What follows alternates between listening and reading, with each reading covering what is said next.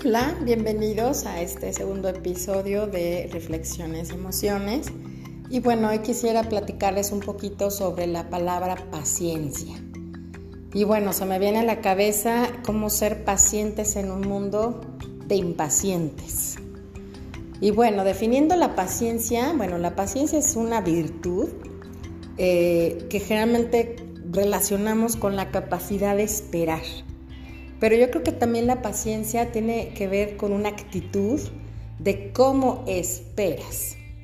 El problema es que estamos inmersos en un mundo de la inmediatez. Estamos inmersos en un mundo en que mandas un WhatsApp, ves que la persona está en línea y dices, ¿por qué no me contesta? En un mundo donde probablemente vemos una serie en Netflix y sabemos que son 10 capítulos, estamos queriendo devorarnos todos esos capítulos y todavía pensando que ojalá haya una segunda temporada o una tercera temporada. Generalmente estamos viviendo más en el futuro que en el presente y el problema es que les estamos enseñando a nuestros hijos y vaya, los jóvenes también lo están viviendo, insisto que quieren que todo sea inmediato. Y sí, hay cosas que la tecnología te hacen que sean fáciles, que sean prácticas, que sean inmediatas y que cortamos distancia y cortamos tiempos y por supuesto que te vuelves más productivo. Pero yo quiero enfocarme un poquito más a esta parte de la paciencia que no nos permite darnos cuenta que muchas de las cosas que están a nuestro alrededor tienen que tener un proceso, tienen que tener un tiempo, tienen que tener un aprendizaje y creo que la mayoría ya no queremos pasar por eso. Nuestros hijos, y insisto, los, los adolescentes, incluso los que ya están en un mundo laboral, eh, quieren brincarse pasos, brincarse etapas y nuevamente hablo de esta parte del proceso. Y nosotros lo hacemos también como papás con nuestros niños. Destapamos rápido el topper, a lo mejor los vestimos, a lo mejor les ayudamos a hacer una tarea rápido, porque queremos que todas las cosas sean rápidas. Y que generalmente em, nos estamos brincando el que nuestros niños puedan frustrarse, puedan encontrar otro tipo de soluciones puedan darse cuenta que a lo mejor no pueden a la primera, que a lo mejor em, no es tan fácil para ellos y que tienen que entonces esforzarse más. Y entonces nos está haciendo que no nos queramos esforzar o que busquemos maneras más fáciles porque, insisto, no queremos esforzarnos y vivir el proceso. Y esto a la larga creo que nos, nos va a repercutir no solamente en volvernos efectivamente impacientes, sino que también el que las cosas que sí tienen que ver con un tiempo, que sí tienen que ver con pasos a seguir para que tú tengas alguna situación exitosa, y no estoy hablando de economía, cualquier tipo de situación que requiera pasos, no los queremos, insisto, como brincar. Y también creo que esto nos hace que muchos de los proyectos y metas que a lo mejor queremos lograr, las aplacemos, las modifiquemos o las quitemos porque no tenemos esa suficiente paciencia. Yo me considero una persona impaciente, totalmente. Por eso a lo mejor este podcast efectivamente me, me viene muy bien hacerlo, porque estamos en este momento con la pandemia pues reflexionando que la paciencia ha tenido que ser aplicada, que muchas cosas se fueron de control, que muchas cosas no están en nuestras manos, que tuvimos que buscar muchas otras maneras de sobrevivir y tuvimos y tenemos que aplicar la paciencia. Yo recuerdo en una ocasión, viviéndome como una persona no paciente, que tuve que ir a cambiar el engomado de las placas. No recuerdo si fui en una época pues yo, bueno, recuerdo que tuve que ir en una época que debía ser, ¿no? O sea, como la época en que tenías, no estaba ni atrasada ni mucho menos. Y cuando llego al proceso de, las placas, que pues obviamente llegué súper temprano, me di cuenta de la cantidad de personas que efectivamente estábamos ahí, y que como dueño pues tenías que estar ahí de, tu automóvil, ¿no? El proceso que tardó para que yo recibiera mi engomado, mi nueva placa, no lo recuerdo, fueron ocho horas.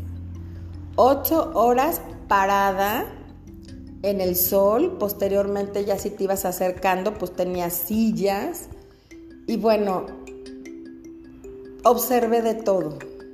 Pero lo que observé más en las personas es la actitud que tuvimos que tomar hacia, la, hacia esta espera, ¿no? Y entonces había gente que de verdad literalmente sacó su libro, se sentó donde pudo y creo que aprovechó ese tiempo. Había gente muy molesta, impaciente, irritada, eh, que cada ratito se acercaba al policía y decirles que no es posible, porque tardan tanto. Y habíamos personas que a lo mejor pues empezamos a platicar con el de al lado, empezamos a platicar con el de atrás, observábamos, sacábamos un ratito el celular, yo recuerdo que en esa ocasión sí le comenté a una persona que está delante de mí, le dije, oye, pues si esto va a tardar, dame chance de ir a como comprar algo de comer porque no había comido. Y recuerdo que hasta le dije al señor, ¿gustas algo? Ay, sí, por favor, si vas a comprar una torta, pues tráemela, ¿no?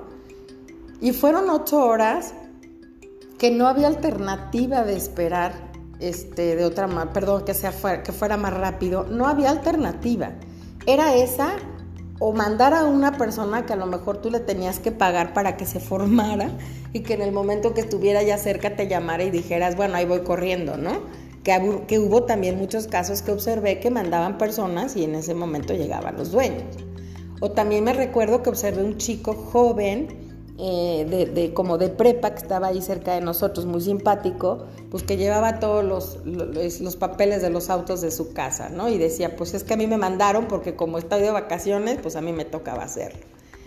Y ese día aprendí que sí puedo esperar, por supuesto que puedo esperar, pero que tenía que elegir la mejor actitud, porque, insisto, no podía controlar que fuera menos de ocho horas. Salí creo que a las 5 de la tarde, a las 4 de la tarde, este, y te das cuenta que lo logras. Y en muchísimas otras situaciones lo que pasa es que cuando estás obligado a esperar, cuando estás obligado a aplicar la paciencia es cuando te das cuenta que tienes esa capacidad. Pero fuera de eso, tratamos de no aplicarla. Y vuelvo a este punto. Lo más importante es que nos estamos perdiendo también de situaciones que están en el aquí y en el ahora, porque queremos siempre, como con esta prisa y esta impaciencia, vivir en el futuro. Les estamos enseñando a nuestros niños a que todo debe ser rápido, porque hasta usamos esas frases, rápido, levántate rápido, vístete rápido, corre rápido, haz la tarea rápido. Y creo que, que tenemos que a veces reflexionar y decir, en qué momento tenemos que tomar el control de la situación y entonces empezar a aplicar la paciencia. La paciencia, insisto, es una virtud que sirve, es algo que puedes a lo mejor eh, trabajar en tu persona, trabajar en tu familia, que habemos diferentes temperamentos, por supuesto, hay personas que son súper pacientes y se les da por naturaleza o por aprendizaje, y creo que son personas que, que, a veces hasta sufren mucho menos porque tienen como menos prisa y menos expectativas, ¿no?